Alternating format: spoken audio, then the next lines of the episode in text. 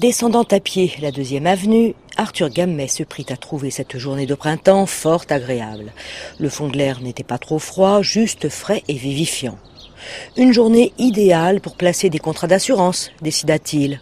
Il descendit du trottoir en arrivant à la neuvième rue et disparut. Arthur Gammet ne se trouvait plus à New York, il s'était vraiment volatilisé.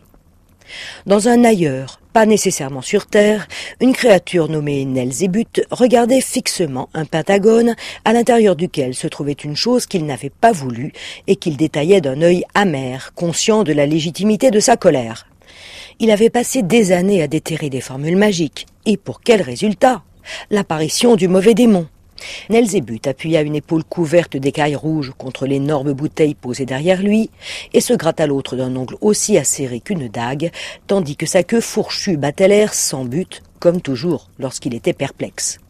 En tout cas, il tenait un démon, bien que la chose prisonnière dans le Patagone ne ressemblât à aucune espèce connue. De toute façon, il avait sous la main un être surnaturel, quel qu'il fût, et il allait le faire cracher. Nelzibut replia sous lui ses sabots fourchus pour être plus à son aise en attendant les premières paroles de l'étrange créature. Arthur Gammet était encore trop en état de choc pour parler.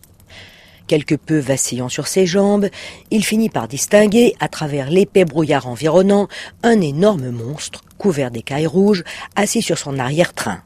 À côté de lui, un objet qui ressemblait à une bouteille de trois mètres de haut. La créature avait une queue fourchue qu'elle utilisait en ce moment pour se gratter la tête tout en fixant Arthur de ses petits yeux porcins. Je dois avouer que je suis assez déçu, poursuivit Nelzébut devant le silence du démon captif de son pentagone. Toutes nos légendes prétendent que les démons sont terrifiants, avec des cinq mètres de haut, des ailes et un trou dans la poitrine d'où jaillissent des jets d'eau froide. Il y a erreur, commença Arthur avec fermeté. Son expérience d'agent d'assurance lui servait bien à présent, habitué qu'il était à rencontrer toutes sortes d'individus et à tirer au clair des situations fort embrouillées. Je suis agent d'assurance, reprit Arthur. Le monstre secoua son énorme tête ornée de cornes, tout en fouettant le sol de sa queue avec impatience. Vos qualités dans l'autre monde sont pour moi totalement dénuées d'intérêt, grogna Nelzébut. Peu me chaud, la race des démons à laquelle vous appartenez, mais puisque je vous dis que je n'en suis pas un. Cela ne prend pas, hurla le monstre en bordure du Pentagone en lui jetant un regard furieux. Je sais, moi, que vous en êtes un, et je veux du Spock. Du Spock? Je ne vois pas. Je suis au courant de toutes vos ruses démoniaques, coupa Nelzébut, essayant de garder son calme. Je sais, et vous aussi, que si l'on fait apparaître un démon, celui-ci se doit d'exaucer votre vœu. Le mien est le suivant. Je veux du Spock, cinq tonnes. Du Spock répéta Arthur mal à l'aise en se tenant dans l'angle du pentagone le plus éloigné du monstre qui jouait de son énorme queue. Oui, du Spock. Il parlait d'argent, comprit soudain Arthur Gammet.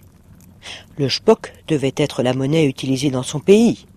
Cinq tonnes, ce n'est rien, reprit Nelzébut avec un sourire rusé. Rien pour vous. Et si je ne vous les donne pas Dans ce cas, je serai dans l'obligation de vous invoquer à nouveau, mais dans la bouteille cette fois. Bien entendu, reprit Nelzébut avec un sourire de plus en plus matois. Il n'est pas besoin d'en arriver à des mesures draconiennes.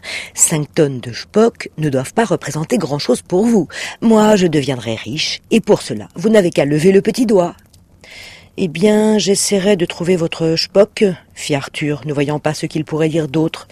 Mais il faut que j'aille vous le chercher, euh, en bas, dans le monde souterrain. D'accord. Disparaissez et ramenez le Spock.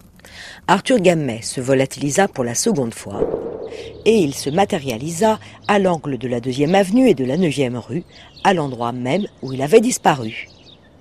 Puis il entreprit de faire le compte de ses possibilités. Soit il fournissait le Spock, à condition toutefois de savoir exactement ce dont il s'agissait. Soit il allait tout raconter à la police et se retrouverait alors à l'asile, mieux valait éliminer cette idée. Soit il ne fournissait pas le Spock et passerait le reste de sa vie en bouteille, à laisser tomber également. En fait, il avait intérêt à attendre que Nelzébut l'invoque de nouveau et lui apprenne ce qu'était exactement le Spock.